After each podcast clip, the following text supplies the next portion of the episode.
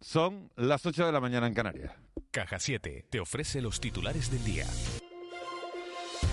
Gran Canaria, El Hierro y Fuerteventura podrían bajar de nivel por COVID el próximo lunes. El domingo, cuando terminen las restricciones por el carnaval, lo decidirá el gobierno de Canarias, según ha anunciado el presidente autonómico. Ángel Víctor Torres ha adelantado que lo más probable es que Gran Canaria baje al nivel 2 y Fuerteventura al 1. En cambio, espera que Lanzarote quede igual en nivel 4. También prevé cambios en Tenerife, aunque reconoce que le preocupa el repunte que se ha experimentado en los casos de COVID en esta isla.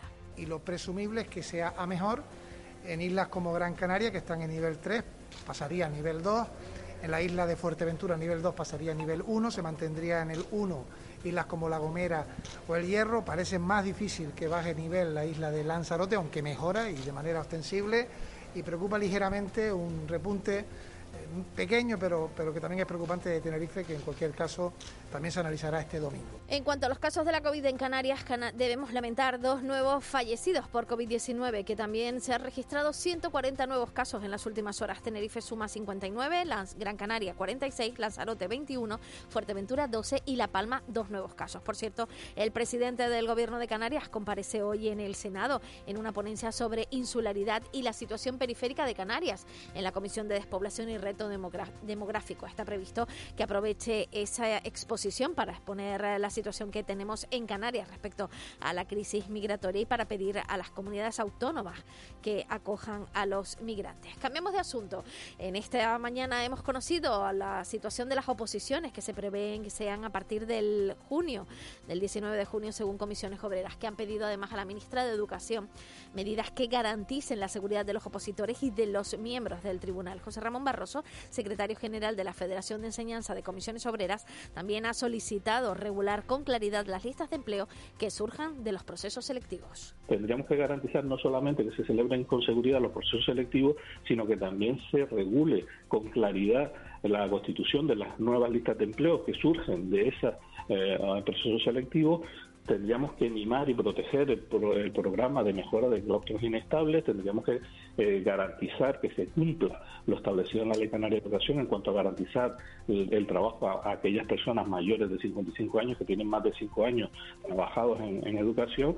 Y bueno, y para todo esto nosotros entendemos que deberíamos bajar las ratios desde el sindicato AMPE también piden que se garantice la seguridad con un menor número de opositores y mayor distanciamiento en los turnos. Pedro Crespo, presidente del sindicato, aboga por la celebración de las oposiciones y por el mantenimiento en los contratos al personal COVID, intención que también tiene la consejería, según acaba de manifestar en De la Noche al Día al menos garantizar eh, que, que, que, se ha contratado este año pues, pues se mantenga para curso sucesivo. Hay una realidad que, eh, que va más allá incluso de la propia situación que estamos viviendo, que es el, el, intentar eh, reducir las ratios. Nosotros confiamos en que para curso el curso que viene y al menos eh, verbalmente nos ha dicho la Dirección General de Personal que es su intención el mantener la, la plantilla que se ha contratado este curso. Y las patronales del metal, del metal y la construcción se unen para, para posicionarse en las licitaciones que se desarrollan en Canarias a través de los fondos de recuperación y resiliencia. María Salud Gil, presidenta de los constructores de Las Palmas, ha cuestionado en De la Noche al Día que habiendo dinero no se gaste y que sean las empresas peninsulares las que consigan contratos en Canarias por cada vivienda que se construye se generan tres puestos de trabajo en el sector de la construcción, eh, directos, indirectos e inducidos y por la rehabilitación también, y por cada cama turística también, y por cada millón de euros se generan entre 15 y 18 empleos directos. Es decir, no solamente el empleo, sino que la economía que en este momento está sufriendo de esta forma, es necesario que el único sector que es capaz de dinamizar, que es capaz de estar en marcha, que tiene la maquinaria rodada, que las empresas están preparadas, que hay dinero, ¿cómo es posible que no lo gastemos? de casa con la sonrisa puesta ¿Quieres vivir la vida en plan fácil? Descubre un mundo de ventajas entrando en cajasiete.com barra en plan fácil y da el salto a Caja 7. Salta conmigo, digo salta, salta conmigo. Momento de repasar la prensa. En el periódico El Día España desaconseja sobrevolar el Sáhara Occidental. La imagen de portada es para el Perseverance que ayer amarrizaba en Marte. Tenerife se enfrenta además a más restricciones al aumentar los contagios. En el periódico Canarias 7, Montero garantiza ayudas prioritarias del Estado para la hostelería y el turismo. La imagen de portada es para la moda calada que llega a la península, el calado que se hace en las islas y el gobierno prevé que Gran Canaria baje al nivel 2 el lunes. Diario de Avisos, un sector del PSOE canario pretende elegir senadora Blas Acosta ah, para, el, que, para que la Fiscalía pide cuatro años de prisión. Blas Acosta es la portada de este periódico y además eh, hablan de la situación de Hermes que tiene un mes de plazo para encontrar un donante un donante idóneo para el trasplante de médula que necesita. En el periódico La Provincia de España desaconseja volar sobre el Sáhara. La imagen de portada es para el Perseverance, que llegaba ayer a Marte y Gran Canaria recupera el lunes las comidas dentro de los locales. A nivel nacional, eh, la presidenta de la Comunidad de Madrid, Ayuso, muestra un adoquín con el que se han enfrentado a la policía los manifestantes por la detención del rapero Pablo Gesell. Además, Hassel, eh, además en el silencio de Sánchez da alas al desafío callejero de Iglesias. En el país Podemos fractura más al gobierno al apoyar las protestas violentas y la imagen de portada es para precisamente la primera imagen del Perseverance en la NASA y en el periódico ABC la violencia desatada en las calles es la imagen de portada. El apoyo de Podemos a los radicales espolea la violencia y Perseverance se posa con éxito en Marte para encontrar restos de vida.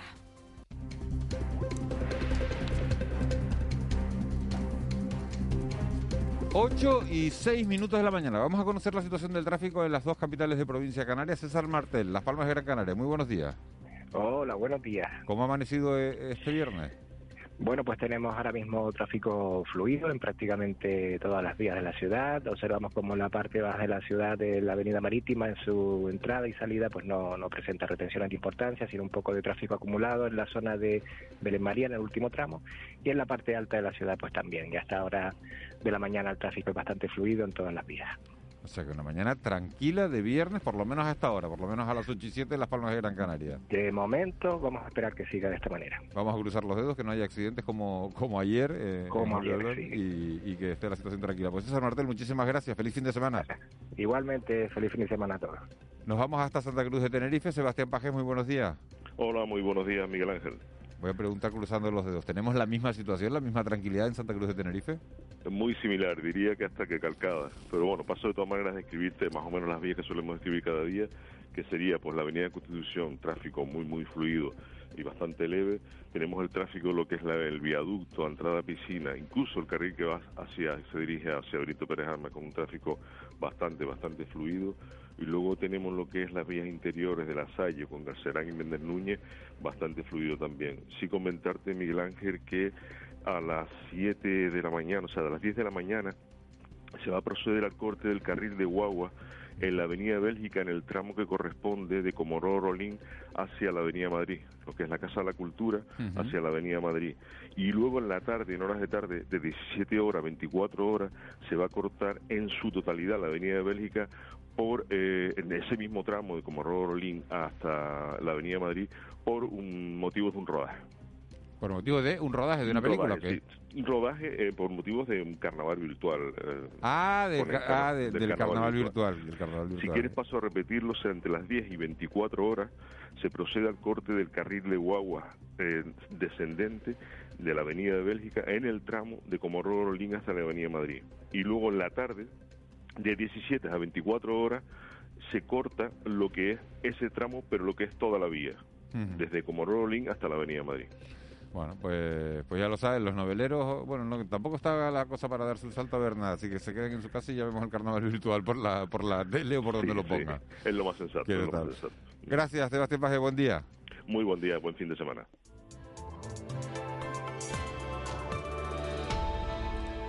Vicky Palma, buenos días de nuevo, jefa de meteorología de Radio Televisión Canaria. Buenos días, Miguel Ángel. Confirmamos que este fenómeno tormentoso que se nos acerca, pero bueno, pero de aquella manera que tampoco va a ser nada del otro mundo, ¿no? Se llama Karim. Sí, Karim es el nombre que le han dado a la borrasca, a la que está asociada. Es que me llega, me llega un nombre y me escribe un oyente, se llama Dujuan. Y, y digo, y a lo mejor están de, de broma, claro. de momento se llama Sí, porque Karim. después me, me pone, no rompas más el WhatsApp, o sea que, no sé si de broma. Karim se llama. Sí. ¿Qué tiempo vamos a tener el fin de semana, Vicky? Pues mira, cambiante, porque de esa borrasca que está muy lejos de nosotros, hay que pensar que está frente a las Islas Británicas, a miles de kilómetros del archipiélago, va a llegar restos de un frente frío. Nos llegarán mañana por la tarde-noche, va a haber un cambio de viento, un aumento del mismo. Mañana tendremos unas horas de viento de suroeste, fuerte y racheado en zonas de cumbre, principalmente de Tenerife y de La Palma. Además, por efectos del relieve, sabemos que van a aparecer rachas de viento fuerte la comarca este de La Palma eh, y en distintas zonas en la vertiente este y sur de la isla de Tenerife a medida que avance el día, porque antes de que final de la jornada el viento volverá a cambiar de dirección. Iremos viendo cómo aumenta la nubosidad, cómo llega la lluvia por la tarde y por la noche, en general de carácter débil, sobre todo lloverá en La Palma, puede llover en cualquier punto de Lanzarote y de Fuerteventura de forma muy débil y en el Hierro, La Gomera, Tenerife y Gran Canaria las lluvias se concentrarían en puntos del norte y de la vertiente oeste.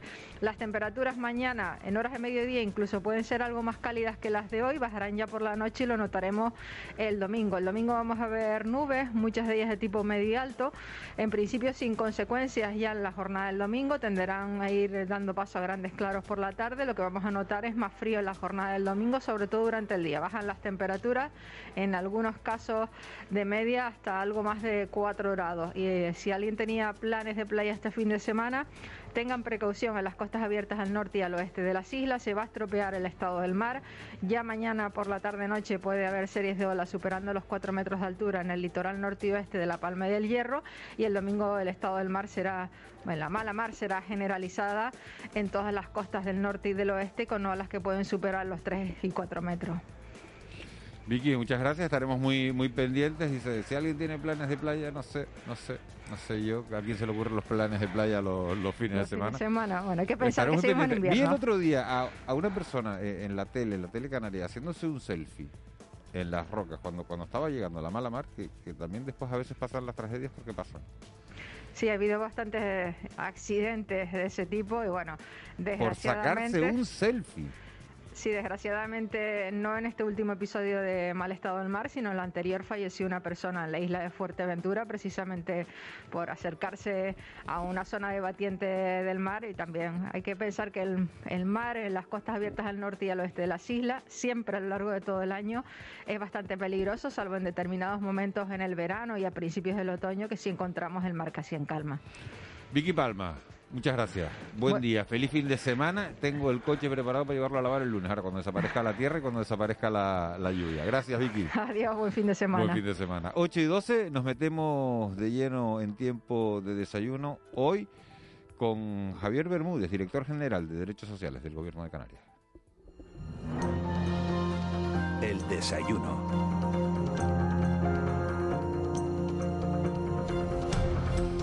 Bueno, pues como les acabo de contar, 8 y 13, tiempo ya de entrevista en De la Noche al Día. Hoy vamos a compartir nuestro último desayuno de la semana con el director general, como acabo de decir, de Derechos Sociales de- del Gobierno de Canarias. Javier Bermúdez es licenciado en psicopedagogía por la Universidad de Las Palmas de Gran Canaria y diplomado en educación social por la UNED. Es experto en intervención en la interacción social para personas con trastornos del espectro autista y personas con discapacidad intelectual. Eh, señor Bermúdez, muchas gracias por, por acompañarnos, por, por venir esta mañana a la radio. Nada, muchas gracias a ustedes, encantado de, de estar aquí. Y me gustaría que esta, que esta parte de esta entrevista, sobre todo la, la primera parte, fuera para explicar eh, a, a los oyentes la- las ayudas a, las a las que puedan un poco acceder. Y me gustaría empezar eh, preguntándole por la prestación canaria de inserción. ¿Cuál es el objetivo de, de la conocida como la PCI? Sí, sí, la, eh, la PCI es una, es una prestación autonómica, es una renta mínima, ¿no? Lo que se conoce como renta mínima en las comunidades autónomas y, bueno, viene a un poco a cubrir a esas, mm, digamos, a la, a la parte de la población en mayor situación de, de exclusión social. Es una prestación, eh, digamos, la última red de protección, es decir, cuando tú ya has agotado todas las prestaciones a las que pudieras tener derecho, de carácter contributivo, de desempleo, cuando ya no te queda ninguna otra prestación, está, eh, está esta última red de protección que lo que pretende precisamente es garantizar unas condiciones de vida mínimas y no solo eso, sino eh, los apoyos sociales necesarios para aquellas situaciones de exclusión, de acceso al mercado laboral y demás. Entonces tiene esa parte de ingresos, pero tiene esa parte también de apoyo, de apoyo social para solventar determinadas situaciones de, exclusión. ¿Y qué personas pueden acceder?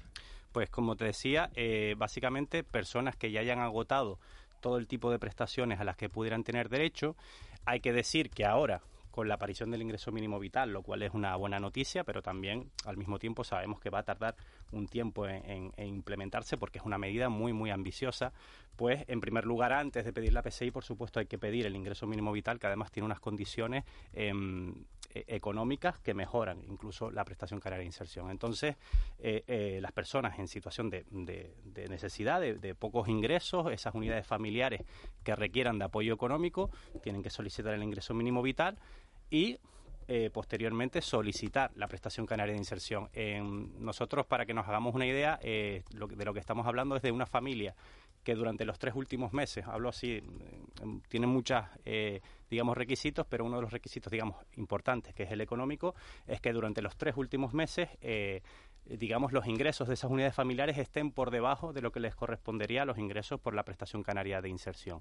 Y para esto es fundamental, es muy importante eh, que las personas em, tengan un seguimiento de servicios sociales. Yo quiero poner en valor el trabajo de los servicios sociales municipales. Es importante que las personas que estén en situación de necesidad pidan cita, porque no solo está la prestación canaria de inserción, hay eh, diversos tipos de prestaciones municipales con los que el, Gobierno de Canarias colabora a través del, del plan concertado para que para poder cubrir aquellas situaciones de necesidad en cualquier circunstancia, pero más sobre todo en estos tiempos que, estamos viviendo, que unos, son unos tiempos sociales bastante duros y, difíciles. ¿Y qué otros requisitos eh, hacen falta? Sí, por ejemplo, a ver, eh, está en función de la, de la unidad de convivencia, cuántas personas eh, constituyen la unidad de convivencia, la digamos, el importe es, diferencial en función de la unidad de convivencia. También el tema de, la edad, en este caso la PCI, es una prestación que es de, los 25 a los 65 años, con algunas excepciones, ¿no? Con algunas excepciones, a partir de 65, si no tienen derecho a otro tipo de prestación, aunque esa edad ya eh, se puede solicitar la, la, PNC, ¿no? la pensión no contributiva, o menor de 25 si en el caso de determinadas circunstancias como tener eh, menores a cargo o tener personas con Em, digamos, eh, en la unidad familiar personas con discapacidad o con dependencia a cargo, ¿no? Pero básicamente esos serían los requisitos. De todas maneras, em, a nivel de, la, de, la, eh, de, la, de los servicios sociales municipales pueden orientarles muy bien. Hay un trabajo muy coordinado eh, entre los servicios sociales municipales y nuestra dirección general. Los requisitos están claros. Nosotros cualquier duda la vamos aclarando y trabajando con los ayuntamientos y, ahí la orientación, el servicio de orientación a las familias en los servicios sociales. Por eso recalgo que es importante que aquellas familias que en situación de necesidad pidan cita con los servicios sociales, pues es, total eh, y absoluta la coordinación con respecto a las dudas que puedan surgir. Estamos, eh, señor Bermúdez, en un momento especialmente delicado, un momento en el que estamos viendo eh, bueno, como cada día desgraciadamente hay más personas, eh, eh, bueno, pidiendo pidiendo ayuda, reclamando reclamando ayuda. ¿Cómo ha sido la progresión de la PCI en lo que se refiere a solicitudes en los últimos años, por ejemplo, 2018, 2019, 2020? Sí, nosotros veníamos de 2019 de unas 5.000 y algo familias beneficiarias. Estamos actualmente en las 7.200, casi 7.300, las solicitudes, no, eh, dependiendo del momento, con la crisis, por supuesto, subieron y, ahora se mantienen. Es decir, tenemos no han descendido las solicitudes, incluso teniendo en cuenta que está el ingreso mínimo vital. Eso dice, no es un reflejo de que realmente hay una necesidad y de que la gente está solicitando. ¿Todo el mundo que solicita la ayuda la recibe? Sí, cumple los requisitos. Sí, sí. cumple los requisitos, sí. Hay dinero para todos. Sí, por supuesto. Sí, sí, además, no solo está presupuestado para cubrir las necesidades que hay, sino eh, la prestación canaria de inserción em, contempla la posibilidad de aumentar los créditos porque hay que garantizar esa prestación. De todas maneras, sí, bueno, esto es introducir eh, de cara a futuro, pero sí decir que nosotros ya estamos en el proceso de una nueva ley que es la ley de renta ciudadana que viene a sustituir que vendrá a sustituir la prestación canaria de inserción porque a pesar de diversas reformas que ha tenido la PCI para mejorarla ya digamos un modelo agotado eh, y esperamos con esta renta, que va a ser una, una renta de carácter subjetivo, ¿no? un derecho de carácter subjetivo, eh, eh, esperamos poder superar muchas de las fallas y deficiencias que ha tenido la PSI, que que ha tenido un papel muy importante en su momento, pero que ya es un modelo agotado. ¿Cuáles son las cuantías mínimas y, máximas de, la ayuda, señor Bermúdez? Sí, em, eh, hay, en función de la unidad de convivencia, se recibe una cuantía otra, ¿no? Para personas, digamos, solas, personas que estén, que vamos, que su unidad de convivencia, digamos, ella, ellas solas, estamos hablando de unos 489, creo recordar, más o menos, y en el caso de eh, familias hasta seis miembros, estamos hablando de 670.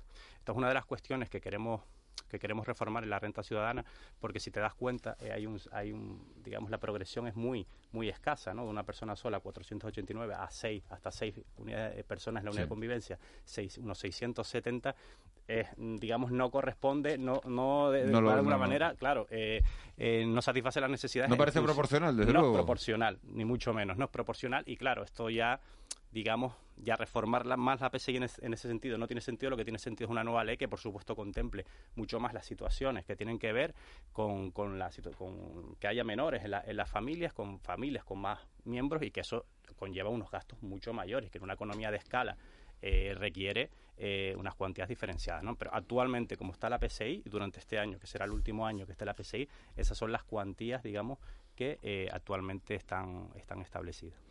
Eh, buenos días, señor Bermúdez. Muy buenos días. Eh, eh, la verdad que es un poco galimatías, ¿no? Usted dice que los mm. servicios sociales municipales pues prestan una gran ayuda. Mi pregunta es, ¿cuánta gente tienen protegida en, esta serie de figuras que usted ha explicado? También este año tuvimos, o, durante estos meses, el ingreso canario de emergencia, ¿no? Que fueron, creo que dos pagos, ¿no? Mm. ¿Y cuánta gente creen ustedes que se les queda fuera por, por diversas razones o por qué razones se les queda fuera teniendo derecho? Sí, sí, sí. Eh, bueno, primero, con, lo que comentaste el ingreso canario de emergencia, yo quiero recalcar que, porque creo, no sé si se ha puesto suficientemente en valor, que fue una medida muy importante, porque estamos hablando de aquellas familias que no tenían ningún tipo de ingreso y además en una situación de confinamiento. Es decir, eh, estamos hablando de familias, cuando decimos ningún tipo de ingresos, probablemente estamos hablando de familias que sobrevivían con ingresos de la economía informal, porque nadie sobrevive sin, sin ningún ingreso. Entonces el confinamiento provocó una situación dramática. Canarias, y en esto fue pionera, eh, desarrolló una, un, ingreso de emergencia, como su nombre indica, que además pretendía cubrir a las familias hasta que llegara el ingreso mínimo vital, que consiguió llegar a 28.000 personas y en dos meses pudo resolver eh, eh, todas esas solicitudes y luego encima además aprobar un, segundo pago. Eso, eso lo quiero poner en valor. Y luego con respecto a la cobertura, por supuesto, eso es fundamental. Hemos tenido un problema y la PCI, uno de los problemas que ha tenido precisamente es la cobertura. El llegar, todos sabemos el nivel de pobreza que hay en Canarias, no tiene sentido que una renta mínima tuviera tan escasa tan escasa cobertura. Actualmente las cifras en las que estamos, yo tengo que decir que entre hablábamos de que unas 7.200, casi 7.300 familias están en la PCI, pero tengo que decir además que ya hay 8.200 familias que están en el IMV en Canarias. Es decir, hablamos de alrededor de 15.000 familias que están protegidas por una, dos tipos de renta que son rentas que vienen a cubrir a las familias en mayor necesidad. Eh, no son muchas, no estamos satisfechos. decir, no, parecen demasiadas para, para, la situación que tenemos. No, parecen demasiadas, pero sin embargo eh, es el nivel de cobertura más alto que hemos tenido en Canarias en la historia. Es decir, la PSI nunca cubrió 15.000 unidades de convivencia, jamás. Entonces estamos en un nivel de cobertura eh, bajo todavía para las necesidades que hay, bajo para el nivel de pobreza que tienen estas, estas islas. Yo creo que estas islas tienen una deuda histórica con las personas eh, con mayor necesidades. Eh, siempre han sido las más castigadas por las crisis, por la crisis de 2008 y esta crisis, especialmente lo que queremos que no vuelvan a ser las personas de menos recursos las más castigadas. Y ahora mismo estamos en, ese nivel de cobertura que hablábamos, 15.000 familias, que es la mayor cobertura, pero que por supuesto eh, no nos damos para nada satisfechos en ese sentido.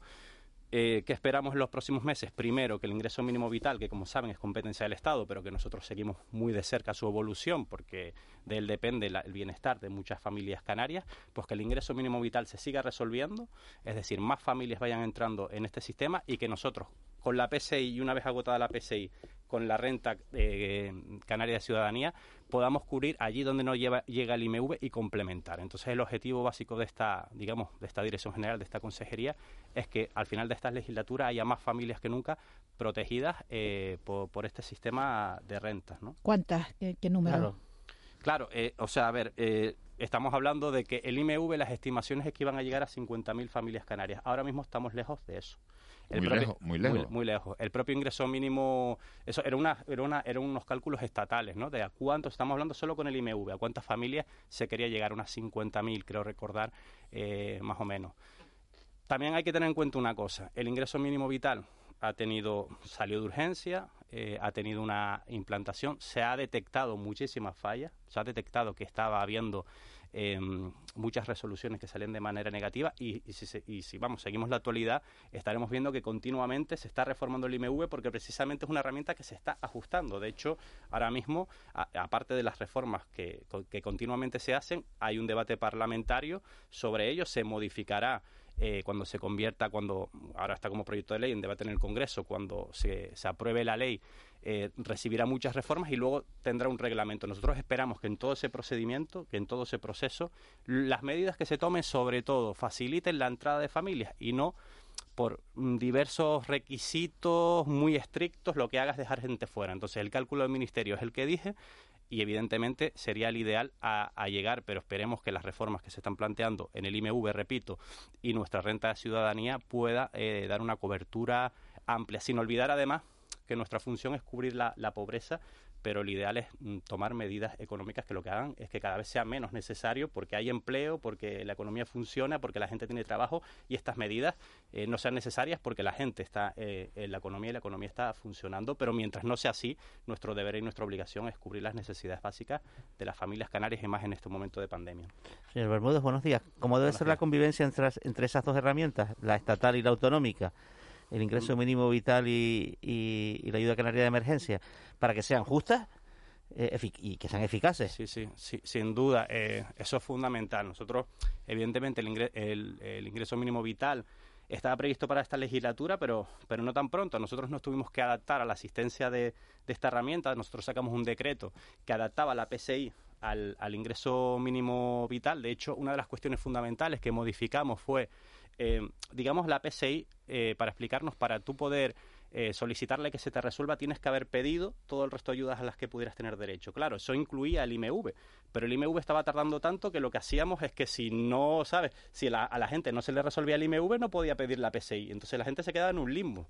Nosotros modificamos la ley de la PCI para que solamente con que la gente ya haya solicitado el IMV, aunque no tuviera resolución, ya pudiera pedir la PCI. Es más, se le pudiera resolver la PCI y empezar a cobrar, aunque el, aunque el IMV no se le hubiera resuelto. Esta era una medida de flexibilización que tomamos precisamente para no dejar a las personas en un limbo, porque sabíamos el gran problema y el gran atasco que estaba teniendo eh, el ingreso mínimo vital. El otro día hizo una declaración su compañero Miguel Montero, como muy ambiciosa respecto a, a este año ¿no? y a la situación de la dependencia, que es su competencia. ¿no? Digo, si no si no consigo eh, 5.000 altas en este año, con los refuerzos de personal que, que, bueno que están a punto de incorporarse, me voy a mi casa. Usted hubo un cargo cuyo antecesor también se fue a su casa. eh, Jonás González, eh, lo, recuerdo. ¿Cuál es su objetivo para...? Se fue a su casa porque, bueno, por una cuestión, digamos, de bueno, de, también de, cierta coherencia, lo, tengo que decir, esto es una opinión personal, ¿no? Eh, ¿Cuál es su objetivo para este año en un departamento, pues lógicamente tan sensible desde el punto de vista social y político también? Totalmente. Además, quiero también aprovechar para reconocer el enorme trabajo que hizo, que hizo Jonás. Una persona muy trabajadora, lo conozco hace 20 años, ¿no? Muy, muy, muy trabajadora, muchísimo, y, y, la verdad que dejó una huella el tiempo que estuvo en esta, en esta dirección general. Eh, evidentemente, aquí tenemos el peso de la responsabilidad, es decir, aquí nosotros estamos eh, de paso en estos cargos, pero tenemos el peso la responsabilidad de cumplir con nuestras obligaciones y evidentemente siempre te planteas de que si las cosas no salen como tienen que salir, eh, uno no está para calentar la silla, está para, para cumplir objetivos y si esos objetivos no se cumplen más cuando de ellos depende el bienestar de miles de familias canarias en situación de necesidad, evidentemente, pues eh, uno por coherencia se plantea esas cuestiones. A ver, nosotros tenemos objetivos fundamentales este año tenemos objetivos fundamentales que tienen que ver no solo con la prestación canaria de inserción, con la renta, eh, sacar esta herramienta que es la renta eh, ciudadana complementada con el IMV y que, como decía, el mayor número posible de familias canarias estén cubiertas, sino un reto fundamental que es eh, que se habla menos tal vez, pero que es el desarrollo de la ley de servicios sociales. ¿no? Nosotros estamos em, con un trabajo muy, muy complejo, que es el catálogo de servicios sociales, muy complejo porque requiere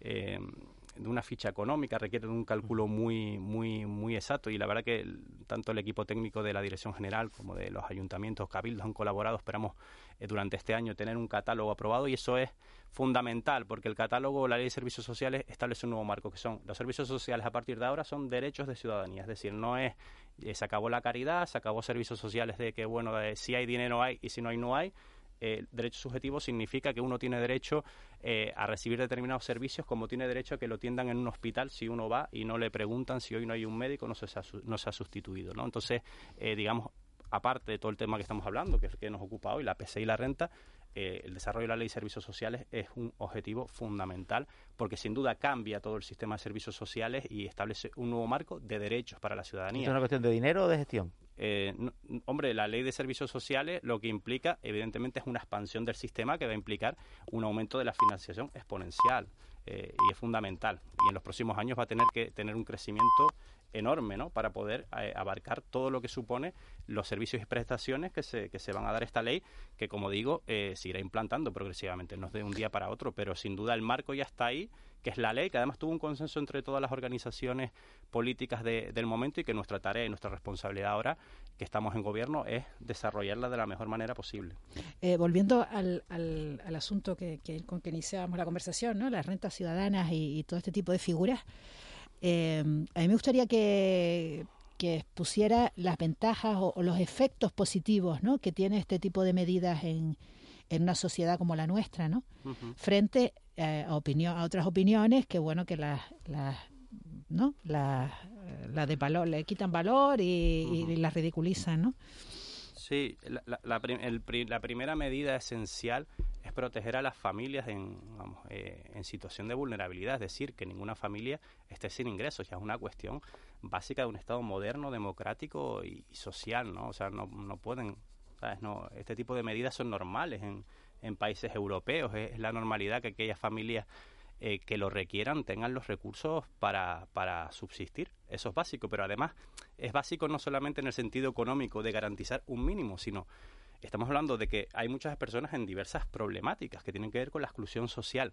Pensemos que para poder reconstruir el proyecto de vida de una persona, de una familia que se haya en exclusión social por diversas causas, lo primero que hay que hacer es garantizar un ingreso uno si no sabe qué va a comer mañana, no se puede plantear ir a un curso de, del paro para ver cómo se cualifica. Es que es imposible. A partir, y eso hay, hay evidencia científica, hay muchos estudios, de a partir de que tú garantizas un mínimo de subsistencia, a partir de ahí puedes hacer un trabajo con la persona para superar determinadas situaciones que le llevan a la exclusión, sean adicciones, sean problemas eh, de otro tipo, y a partir de, garantizar ese ingreso. Es decir, por eso hablamos mucho de que el ingreso va unido a una intervención social, y los dos son derechos, derecho al ingreso y derecho a la inclusión. Y, y en la ley de renta ciudadana lo vamos a contemplar así. Pero sin duda, lo primero, lo urgente, lo fundamental es el ingreso para garantizar las condiciones de vida y a partir de ahí eh, todos los recursos sociales, el apoyo profesional de perfiles profesionales, los trabajadores sociales, educadores sociales, psicólogos, para que esa persona pueda ir retomando y saliendo de la situación de exclusión social en la que está esa persona, esa, esa familia. ¿Y qué marco de colaboración plantea usted con los ayuntamientos? Pues la medida en que son la primera puerta, la verdad es que las unidades de política social de de, de los municipios pues es, básica. Lo, ha sido siempre, pero en el último año hemos tenido pruebas sobradas de ello. Sí, sí, no, eso es fundamental. Por eso yo recalco el papel de los servicios sociales eh, comunitarios, ¿no? de los servicios sociales de base. De hecho, la, competencia de la PC es compartida, es entre esta Dirección General y los ayuntamientos. Nosotros, ellos, por ejemplo, hacen todo el seguimiento de los planes de inclusión social de las personas, no solo el seguimiento de la realidad de las personas, de las familias, de los cambios que se puedan producir en esas familias, en esas unidades de convivencia, sino de todos aquellos planes que tienen que ver con la inclusión social. Nosotros, nuestro compromiso, eh, por supuesto, es total colaboración, eh, una competencia compartida y, por supuesto, dotarte los recursos necesarios. Por eso, eh, lo que tiene que ver con la financiación, por ejemplo, lo que tiene que ver con PCI a los ayuntamientos, ha subido este año. Todo lo que tiene que ver con plan concertado, prestaciones sociales básicas, lo aumentamos la financiación un 55% con respecto al año anterior. Ahora, por ejemplo, estamos en la tramitación ya de 14 millones de euros más a los ayuntamientos precisamente para servicios sociales, aparte de esta financiación ya extra del plan concertado que subimos, pues esta financiación extra que viene también de una subvención del Estado eh, eh, para apoyar a los servicios sociales municipales que son, son fundamentales y queremos eh, poner en valor y con los cuales nos coordinamos y tenemos una relación muy, muy estrecha, como no podía ser de otra manera, entre administraciones que deben colaborar por el bien del ciudadano. Señor Bermúdez, hay varias consultas que nos están llegando preguntando por plazos, eh, las que mm. yo quiero agradecer a los oyentes las consultas que nos mandan, que les vamos a trasladar directamente a la, a la, a la Consejería y a la Dirección General de, Javier Bermúdez, pero en general las consultas vienen preguntando por plazos. ¿Cuánto tiempo tardan en responder ustedes? Pensemos que desde que entra una solicitud en el ayuntamiento, eso tiene un, proceso, porque el, ayuntamiento eh, puede volver a requerir documentación, si falta alguna documentación tiene que emitir un informe social, el ayuntamiento tiene unos dos meses de plazo y después nos remite el expediente, que nosotros tenemos que, digamos, de alguna manera validar y comprobar y tenemos unos dos meses de plazo más. Eh, estamos más o menos en esa media de, cuatro meses en resolución de solicitudes nuevas. De todas maneras, también la ley opera el silencio positivo, es decir, si la Administración no ha sido capaz eh, por, eh, de resolver antes de ese plazo, pues el silencio es positivo y la, prestación se adjudica. Luego está el tema de las renovaciones, que es otra cuestión, ¿no? que cada cierto tiempo las personas que están tienen la, la solicitud tienen que, tienen que irla renovando. Señor Bermúdez, muchísimas gracias por haber venido esta, esta mañana a la radio, por habernos dado esa, esas respuestas de muchas preguntas que, que, se hace que se hace la gente, sobre todo en una, en una, situación tan delicada como la que estamos viviendo, que no tiene eh, prácticamente precedentes. Eh, en la historia en la historia reciente. Ah. así que vamos a ver si la administración puede puede mantener ese, ese nivel de apoyo más necesario que nunca a, las personas que lo necesitan. Muchas gracias a ustedes y por la oportunidad de poder explicar esta, estas medidas. Muchas gracias, señor Bermúdez. Vamos 8 y 35 nos metemos enseguida con Raúl García. No nos metemos con él sino que lo vamos a recibir aquí para ver qué nos va a contar después a las 9 y cuarto de la mañana. Y enseguida el tiempo de tertulia el tiempo mentidero de la noche al día Canarias Radio En Cristalam tenemos la solución definitiva para el exceso de calor en edificaciones. Nuestras láminas de control solar 3M para cristal con una reducción térmica de más de un 80% y libres de mantenimiento son eficiencia energética en estado puro, sin obras, sin cambiar los vidrios, en exclusiva en Canarias, solo en Cristalam. Visítanos en cristalam.com. Tu hija Carmendelia me acaba de mandar un mensaje aquí al móvil. ¿Y qué te dice? Me mandó un machango riéndose. ¿Con la cabeza redonda? ¿Eh? Eso es que fue al baño barato. A mí siempre me lo manda cada vez que va porque se asombra con los precios del baño barato. Pues le voy a mandar otro machango riéndose para que sepa que también puede ir de visita a la web elbañobarato.es. Aunque este año no podamos llenar las calles, el carnaval siempre nos llenará por dentro. En Mutua Tinerfeña somos carnavaleros de corazón. De la noche al día, Canarias Radio. 8 y 36. Yo no sé, Raúl García, buenos días. Hola, muy buenos días, amiga. ¿Por qué siendo viernes me han dicho que quieres hablar de lo de Marte? Que me vas a hablar de lo de Marte. Lo de Marte siendo viernes, ¿por qué? ¿Sabes qué pasa? Que tengo al abuelo aquí que me estaba contando un montón de cosas y está aquí. Abuelo, de verdad, que no se puede estar hablando todo. Tiene que hablar. Buenos días, abuelo. Buenos días, abuelo. Con, con la farta de perlas que hace falta en el mundo, dos mil y pico millones de dólares para ir a Marte. Y yo estoy cansado yo de lo de aterrizar, aterrizar. No, es amartizar. Aterrizar es cuando se llega a la Tierra. Amartizar es cuando se llega a Marte, que tengo que explicarlo todo, Juan, y que estoy cansado de escuchar eso estos días. Pero, porque, porque tenemos la costumbre, ¿no? ¿Qué costumbre? Pues se quita uno la costumbre. Yo estaba acostumbrado a levantarme por la mañana e ir a mear. Y ahora no, ahora me tengo que levantar por la noche tres o cuatro veces. Yo. Se cambia eso, la vida son, va cambiando. Son, son, sondas distintas. ¿Son qué? Sondas distintas. Mi mujer tenía una sonda distinta cuando la operaron a la mía. Eso ahí tiene la razón. Pero yo la pregunta que me quería hacer es... ¿Quién llevaba el aparato ese, Robert, el más Robert ese, para tardar de la era de Juani siete minutos en aparcar de la era de Juani? ¿Quién llevaba eso? ¿Quién? Yo. Alguno dirá, mi mujer. Pues bueno, sí, mi mujer también le cuesta aparcar, pero yo confío en ella. Los amigos, siete minutos para aterrizar. En Marte me parece a mí un poquito porque ahí no hay tanto coche. Diga, no, que no conseguía aparcamiento. Coño, estamos descubriendo un planeta nuevo. Nos va a costar aparcar Tú casi un canario, mira, la Juanes. Abuelo, de eso vamos a hablar. Después tengo ya aquí a Chicha Rosarena, no sé si la quiere saludar. Mm, no. No. Abuelo, por favor, hombre. Sí, sí, bueno, sí, Ángeles también, que dice Marita. Hola, buena. Solamente nos saluda a las mujeres, por no, y a José Reina, que también está por y a José Reina, que está por aquí también. El rey de la cerveza, el señor Buenos días. Me encanta a mí saludarlo a ellos. Miguel Ángel, debatan bonito para que se oiga bonito por la radio, luego te escucho yo, ¿te parece, mi niño canario? Perdona, perdona Marita que no te entendí. Que digo que debatan bonito ahora la tercera sí, para oírlo y luego después hablamos un poquito, ¿eh?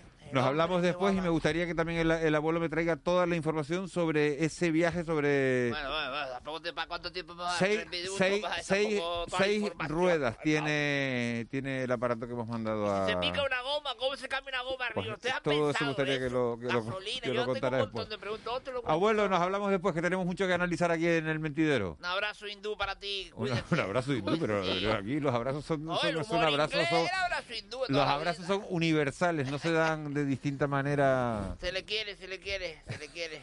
Bueno, vale, vale, vale, ya me callo, adiós. Se le quiere mucho. Hasta ahora. Buenos días, buenos días, niño. El mentidero.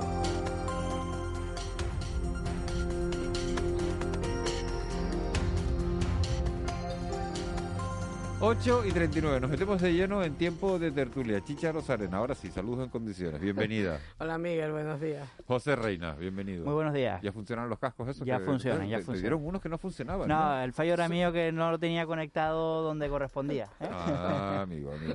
Ángeles Arencibia, Juanma Betancourt, que, sigue, que siguen por ahí. Bien, ¿no? Bien, aquí estamos los dos. Sobreviven, sobreviven. Estamos de viernes. Hola Juanma, hola Pensando en los Ángeles. churros. Yo estoy escandalizado. Pensando en es- los churros. eh, eh, pensando en los churros. Que siempre piensan lo mismo a estas horas. Bueno, los viernes sí. Los viernes si estoy en Las Palmas pienso en los churros. Bueno, y, y- bueno. y Ángeles en el tenis playa. Nos repartimos la tarea muy bien. Cada, cada A mí- loco, con su mí te- que- cada loco con su tema. A mí que cuentes lo que piensas tú me parece muy bien, pero que pienses en lo No, que, pero Ángeles, lo- es que, eh, no, Ángeles la delata el atuendo. Es que llevo... Ah, Ángeles la delata el ah, atuendo. vale, no hay que nada vale, que pensar. Vale, vale, vale, vale. Es explícito. Y la, O sea, y la la camiseta naranja que lleva hoy Ángeles Arencibia Roja, es roja. sinónimo. Ah, es roja. En la pantalla que tenemos aquí en los el, estudios. el naranja chicha no está. Da el naranja. El naranja, que es el color corporativo de la emisora, por otro sí, lado. sí. eh, Pero políticamente no está Ya tan. lo sé, ya lo sé. Ya sabía que ibas a salir con lo de Mira, justo Ciudadanos. está- estás diciendo eso y mira, Sí, Ciudadanos rechaza casualidad, una fusión sí, con el sí. Partido Popular. Sí, Está sí. arrimadas en el 24 horas diciendo... La casualidad. Bueno, lo está explicando Bueno, Pablo Simón, bueno, que ya- es un politólogo del 10. O sea que, pero bueno. Bueno, Ah, de- descartamos la fusión, empezamos por ahí. Venga, aunque yo quería hablar de Bueno, Chenique y de Ayuso, pero... Sí, eh, descartamos la fusión, buena pregunta. Yo creo que si es por un sector de ciudadanos, sí. Si es por otro, por el que puede estar jugando por lo bajini, vamos a decirlo así, no abiertamente, sino por lo bajini, cosa que a mí... Pues si todos los periódicos, lo de Albert Rivera. a mí, a, a mí sí, sí, Como- pero por porque por ha- bajini pero entiendo porque yo como a los zorros, ¿no? Como que no se entera descu- Bueno, nadie. pues a, a los zorros, a mí me parece asqueroso ese, ese sistema. Me- cuando tú te vas de un sitio, eh, te vas porque te tienes que ir, o porque te echan, o porque has sacado un mal resultado, como fue el caso de Albertito Rivera en noviembre del 2019, porque no nos olvidemos que no hace tanto tiempo, y que lo repetiré hasta que me muera, el hecho de que si estamos viviendo esta situación tan difícil que estamos viviendo, en gran parte es por culpa de él, por no haber aceptado un pacto con el Partido Socialista después de las elecciones del 28 de abril del 2019. Hubiéramos tenido un gobierno muy estable. Tú sabes, Miguel, que yo digo lo que pienso, con educación y demás, pero lo digo. Y la Bueno, verdad eso, es que... eso que piensas tú lo pensó un montón de gente. Sí, sí, pero, pero Muchísimo. ahora, ahora lo Nada- están diciendo. nada de Sí, pactos, sí, na- ahora na- lo están diciendo, cosa que en su momento se lo callaron. Bueno, Yo desde el con principio Rivera no, con Rivera dije- no. Exacto. Sí. Con Rivera no. Ah, con pero eso fue Rivera no. después. Eso fue en las Eh, segundas elecciones, sí, José Luis. en noviembre. No cambiamos pero- el. sí, pero- Vamos a ver, un, boli- un- en un abril, gobierno estable o en no. Abril, en abril estaba sí. claro que ese ¿O no? hubiera sido el mejor pacto para nuestro país. Eh, él no lo consideró así porque estaba obsesionado. Aquí se utilizó el, verbo, el calificativo de obsesionado con ser el líder de la derecha y fastidió. Entonces, para mm, resumir, ahora Miguel Ángel de Juan y compañía Ahora no vengas a tocar las narices a espalda de Inés Arrimada y otros que la están apoyando para sacar el partido adelante, porque Ciudadanos es necesario. Guste a quien guste y no Bueno, guste a quien eh, no guste. Lo pagó caro, lo pagó caro, lo pagó con su carrera política. Sí, ese, ese error le marcó. Pero su- ahora quiere volver, ¿no? Ahora quiere volver. Eh, Quiere Eh. volver un poco, vamos a ver, muy rápido, sobre la situación de, de- de Ciudadanos y esta OPA que le lanza el PP, ¿no? Esto ya eh, lo, comentaba Miguel Ángel en el comentario inicial, por la situación de un poco del- del partido, ¿no? Porque claro, el problema es que no sería una fusión, sería una absorción. En toda regla. Como ocurre con los bancos en los últimos años, ¿no? Que al final, pues el absorbido se diluye y a veces desaparece porque sobra. Y, y el, y el beneficiario en todo caso es, es quien absorbe, quien recoge ese, ese caudal de más que de, de votos que de cargos, porque los cargos, ¿qué, qué rol le esperaría a Inés Arrimadas en el Partido Popular? Pues de luego no sería un rol principal. Yo creo que sí. ¿Y las siglas? No, Porque tú no, estás... luego, luego- y luego está una cosa que dice. Chicha que es muy interesante, por supuesto, desaparecería. Una, una, que, que- ¿Qué espacio político tiene el centro el liberal, eh, en el centro liberal moderno eh, en la España o en la Europa de hoy? ¿no? Bueno, lo que dicen los, los politólogos y los encuestadores y los sociólogos es que eso en España tiene un respaldo entre, entre un 8 y un 10% de, de la población, lo cual le daría un papel a esa formación, sea Ciudadanos o sea otra, le daría un papel político en el concierto, digamos, estatal que podría ser relevante, ¿eh? La porque otra- podría ¿Qué valor- pivotar Claro, ahora, ese espacio político es el que en principio le corresponde a Ciudadanos, que no es como soñó Rivera, una fuerza mayoritaria sustituyendo al PP. Eso ya no va a ocurrir. Pero, tras la situación... llave, tendría que- la llave en muchos momentos. Podría tras la, tras la, pero tras la- los resultados catalanes, estos últimos resultados, de 36 a 6 diputados, eh, ¿qué puede ofrecer? ¿no? Claro, pero decir, ¿en qué en situación momento. está? Entonces, una fusión antes, cuando las cosas iban mejor, tenía un valor. Pero ahora es lo que tú absorción. dices, es una absorción. Dice, es que vamos a cerrar este kiosco, nos sale más barato compartir casa. Que se lo digan a Rosa Díez y a UPyD, que Exacto. Ciudadanos está llevando el mismo camino. eh, y, y yo creo que deben haber aprendido la lección con claridad de que hay dos alternativas ahora mismo. Eh, o una fusión barra absorción del Partido Popular o directamente la desaparición, porque es que Pablo Casado ya se ha rendido por, por el lado derecho que, que lo, lo asume Vox con, con total dominio y Pablo Casado, su, su caldo de cultivo está en el centro derecha y en el centro derecha efectivamente no hay espacio para dos partidos. ¿eh? Hombre, No, vamos sería a muy ver. complicado, sería muy complicado. Solo, solo el centro, vamos a ver, el Partido Popular no puede plantearse ser solo un partido de centro. Porque entonces le deja a Vox un espacio inmenso. En un contexto político, no nos olvidemos, en el cual la polarización es máxima. O sea, los extremos, o sea, lo templado eh, no funciona. Funciona lo extremo. Lo hemos visto en Cataluña, lo vemos en elecciones en España y fuera de España, ¿no? Claro, eh, el Partido Popular tiene dos almas. eh, co- cosa que ocurre mucho en los partidos políticos, ¿no? Tiene dos almas, un alma conservadora, que Vox le está mordiendo, y otra más centrista, por la cual intenta absorber a ciudadanos. No, no es nada fácil lidiar con eso cuando tienes un interlo- cuando tienes un actor político que, que se mete en una de tus almas. ¿no? El Partido Socialista Catalán, por ejemplo, siempre se ha dicho, ¿no? tenía una parte PSOE y otra parte más catalanista, más cercana al nacionalismo. ¿no? Esto eh, en los partidos políticos es muy difícil de- de- de lidiar. El beneficiario de esta situación a día de hoy es Pedro Sánchez porque convierte al PSOE en el único partido sistémico de si- de- del- del concierto político español, ¿no? Estaba diciendo arrimada Chicha que, que ve inimaginable que sea Rivera el que esté promoviendo esa fusión. Bueno, pues que se vaya haciendo la idea y punto. Porque Es que de, todas- de vez en cuando nos tenemos que caer del guindo, ¿no? Ya quien comete una imprudencia puede cometer dos perfectamente y tres si lo dejan. Bueno, el un- problema es que los dejen. Doy un, doy un dato, o sea, el Partido Popular le ha contratado al bufete de Albert Rivera la redacción del recurso de inconstitucionalidad contra la ley educativa, Sí, la ley. CELA. ¿Qué pasa? ¿Que Albert Rivera es un gran jurista eh, especializado en materias de derecho de la educación? no, no, no. Lo que está buscando Rivera es un empleo. Al hilo de lo que decía Juanma Betancourt hace unos minutos, y casualmente Juan mantiene de fútbol, eh, hay que dejar una cosa clara, Miguel. El, el tema de los extremos mm, son muy peligrosos, sobre todo si son muy rápidos. Me estoy refiriendo en un lenguaje eh, futbolístico, ¿no? Todos tenemos en la cabeza grandes extremos, tanto por la derecha como por la izquierda, en nuestro fútbol. El tema de Vox es tan rápido que llega a la línea de fondo, centra y te cascan un gol. Entonces, ya le han metido varios goles. No solo los 11 diputados de Cataluña, sino los 57 en las últimas elecciones generales en el... 52, en el- perdón, 52, perdón, 52. Pero sin embargo, Pero- sin embargo, pero- Chicha, techo, pueden ser muchos más. Sí. Sí, pueden ser muchos más. Sí, sí. En, momento, en momento de descontento, Miguel Ángel Dawani, en momento de ¿Pueden descontento ser muchos más de y de 52, José batiburrillo, Reina? Sí, sí, claro que pueden ser. Claro que puede Sí. ser muchos más. Y la gran preocupación del Partido Popular y sobre todo de, Pablo Casado es qué mensaje eh, adoptar definitivamente. Hemos visto que cuando se fue más a la derecha para competir con Vox no le funcionó. Hemos visto que cuando, cuando rompió con Vox, con aquel famoso discurso de la moción de censura, tampoco le ha funcionado. Y ahora Pablo Casado está en una especie de limbo diciendo, pero ¿qué hago para evitar el sorpaso anunciado, crónica de un sorpaso ¿Y anunciado? qué, ¿Y qué hace? Pues eso me imagino que es lo que le quita el sueño, como se lo iba, como se lo iba a quitar a Pedro Sánchez y pactaba con Podemos, pues a Pablo Casado yo creo que el sueño se lo quita eh, adoptar una estrategia efectiva que de momento no la tiene. Solo en una situación de, de gran tensión política y social, Vox podría crecer sensiblemente.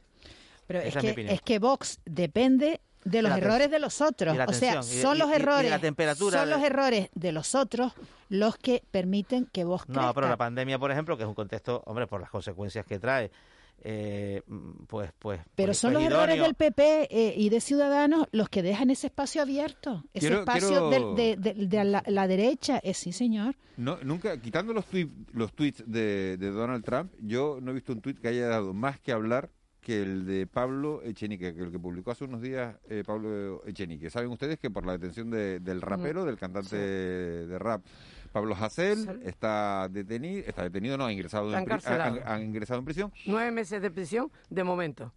y lleva- llevamos tres días, tres días con las calles de Barcelona, las calles de Madrid, Valencia también hubo incidentes, Granada ha habido incidentes también, pero sobre todo Madrid y Barcelona convertidos e- en una auténtica revuelta ciudadana, eh, quema de contenedores, quemas de coches, palizas a policías.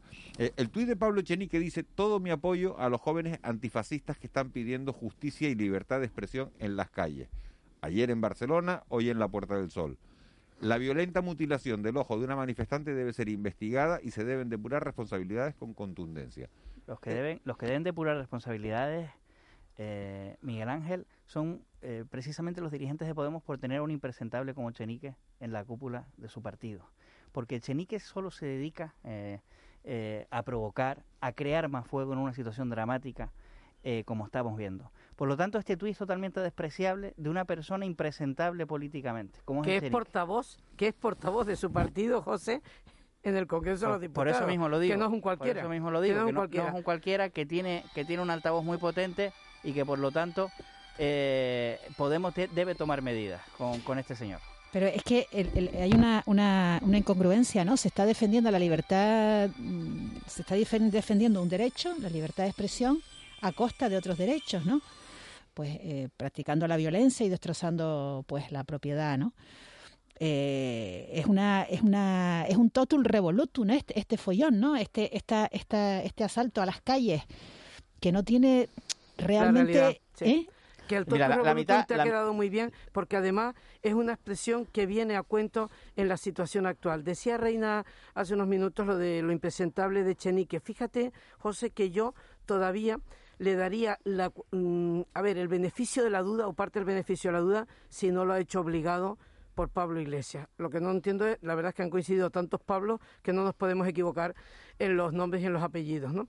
Porque a Pablo Iglesias también le gusta mucho un, un pinchar en los momentos más inoportunos. Yo ayer oía, como pudieron oírlo ustedes, a Rafa Mayoral por fuera del Congreso de los Diputados y me recordó en parte a María Dolores de Cospedal explicando el despido de Bárcenas. En ¿no? diferido. Sí, en este caso, eh, lo que acaba de decir Ángela Arencibia, en el caso de María Dolores Cospedal, en diferido, en este caso eran los que no han sabido, los que no han sabido, bueno, en fin. Hay una cosa que está clara. Cuando tú formas parte de una institución, en este caso el Congreso de los Diputados, cuando tú formas parte de un gobierno, en el caso de Pablo Iglesias, vicepresidente segundo, porque son necesarios los 35 votos de Podemos, hay una cosa que está clarísima. Tienes que guardar la forma y si no, no te metas en esto. Pero no es solo cuestión de forma, chicha. A mí me gustaba el Pablo Iglesias eh, del 15M, que las manifestaciones aplaudía y pedía aplausos para... que se ha cargado, ¿no? No, no, pedía aplausos para los policías, a los que consideraba trabajadores, trabajadores, porque lo son, profesionales, que están haciendo su trabajo, que decía Pablo Iglesias entonces, en lugar de estar aquí vigilándonos, preferirían estar deteniendo a un corrupto. Y eso lo decía Pablo Iglesias y aplaudía a los policías. Y ahora lo que se justifica es una violencia completamente indiscriminada, que no tiene ningún sentido. El 90% de los que están generando disturbios en las calles de España ni saben ni, sa- ni han escuchado las estupideces, por otro lado, de las canciones, de las letras del tal Pablo Hasél, que se está haciendo una operación de imagen Bueno, con sus bueno, Has con sus que probablemente no son delitos. eh, o que es discutible que sean delitos. Eh, Soy partidario de la, de la despenalización de los delitos de opinión, desde el punto de vista del fondo del asunto. Pero desde luego que son expresiones despreciables, ¿no? Oye, Eh, Juanma, y entonces Eso ya- es lo que está Gerardo- consiguiendo. Y luego no se puede estar en misa y repicando, no se puede estar en el gobierno, formando parte del gobierno que envía a esos policías a contener los disturbios y Claro, estarlos alentando en Twitter. Eso es completamente irresponsable. Es que se desvirtúa ¿Y qué el- debería- el- el- el- la causa, o sea, realmente lo que se defiende es lo que se, lo que se reivindica queda totalmente desvirtuado por este gran, eh, no, este cúmulo de, de- de manifestaciones y de, y de actos vandálicos, ¿no? Desvirtúa precisamente lo- la, la promesa que hizo el gobierno, ¿no? Anoche Cuando Jordi se condena a Évole- Hasél, que, se, que dice vamos a cambiar el código penal para que este tipo de cuestiones no conlleven penas de cárcel. Cuestión- Lo que pasa es que Hasél tiene más cosas, ¿eh? no solamente Sí, sí, claro. Tiene pendiente otra eh, condena de iba, dos iba a la cárcel, Sí, sí. iba a la cárcel por una pena de nueve meses porque ya tenía antecedentes. Y fíjate, Ángeles, que anoche Jordi Évole, que no es sospechoso de ser de derecha ni nada que se le parezca, definió a Pablo Hassel de una manera, pero vamos, mm, con un cinismo tremendo, pero lo dijo eh, con un término, mediocre. Es que que Sí, conste es- que le ha deseado Eso la se lo muerte. dijo- eso se lo dijo Évole Jordi a- Évole, Jordi a Évole a Hassel, sí, con el One Wyoming. El la Fíjate que sí es de- de derecha, fíjate que dijo, Ayuso definió a Hasél en el Parlamento de Madrid, dijo, defienden a un niñato Sí, que sí. tiene menos arte que cualquiera de los que está aquí con dos cubatas en un karaoke. Sí, pero fíjate Que que, es le ha mediocre, es que es deseado la mediocre. muerte a Jordi Évole estamos- también. Por eso te digo estamos- estamos- que si nos ponemos ya a decir cosas... Estamos hablando de uf, que numerosos jóvenes que, no, que como decía Juanma, que no tienen ni idea de quién es este, este personaje, están eh, liando el follón que están liando por una cuestión que no- nada tiene que ver con esto. Son Hoy lo publica el país, son en su mayoría, sobre todo en Cataluña, antisistemas independentistas, que eh, los mismos que cuando gana el Barça un título hacen lo mismo. Salen los a la mismos que estaban en la Plaza Urquinaona carga- cuando la sentencia del Prusés allí, eh, por- a- a la guerra del adoquín. y por, allí. y- y por conectarlo, y por conectarlo con lo anterior, ¿esto a quién le da más voto? ¿Al PP o a Vox? Pues por supuesto a Vox. Porque claro. eh, esta, esta es la clave. Este es el nicho de votos de Vox. A mayor follón en la calle, a mayor tuit de Chenique, muchos más votos para Vox.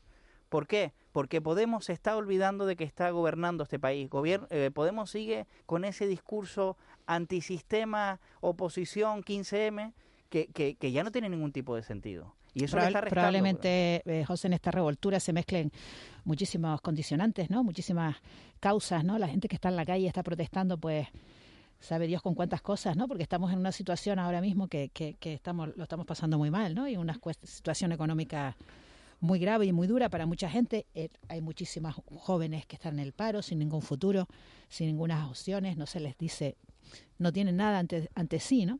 Yo me atrevo a decirte, Ángeles, y me puedo equivocar, que la mayoría de los que están en estas manifestaciones y demás, que son una especie de cale borroca a lo bestia, te puedo asegurar que no están pasando tan malos momentos. Si ves las imágenes, te darás cuenta que sí, hay unos cuantos con pinta de tirado, pero hay otros que han ido allí como, bueno, a pasar el rato y porque esto de antisistemas mola, ¿no?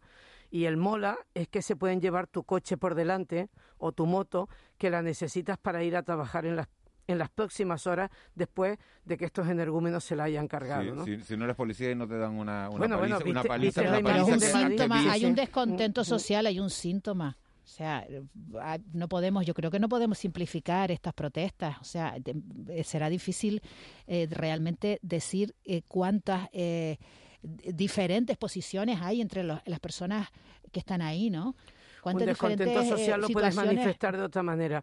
Hombre, no claro, que, que- no que es negativo, hombre, que está mal, que está mal, que está mal desde luego. Oye, o sea, y na- yo Pedro- no- por- por- nadie puede defender esto, ¿Y Pedro, desde Sánchez, luego. ¿Y Pedro Sánchez piensa decir algo en algún momento? ¿Piensa condenar todo esto? ¿Piensa condenar las declaraciones de su socio de gobierno? No le quedará más remedio, José. Porque está tardando, está tardando. ¿A qué está esperando? una enorme ¿Alguna habilidad- muerte? Una enorme habilidad para, para desaparecer de escena, ¿eh? Tiene, ¿eh? Para cuando, cuando le viene bien o para ocupar todo el Pero- foco cuando le viene bien también. Pero el silencio se alarga mucho ya Ay, y la José Luis, situación pero es tú eres un profesional de la comunicación, también de la comunicación política, y sabes que el, el dominio del momento es fundamental también. ¿eh? Efectivamente, Él no va a entrar en esa refriega y cuando baje la tensión saldrá eh, con un discurso muy medido. Podemos esperar algo, les cambio ya el tercio para, para- prácticamente para acabar porque no me quiero marchar hoy de esta tertulia. A esta Sí. hora está compareciendo en el, en el Senado el, el presidente del gobierno de Canarias en esa ponencia de, de insularidad. ¿Qué podemos esperar de...?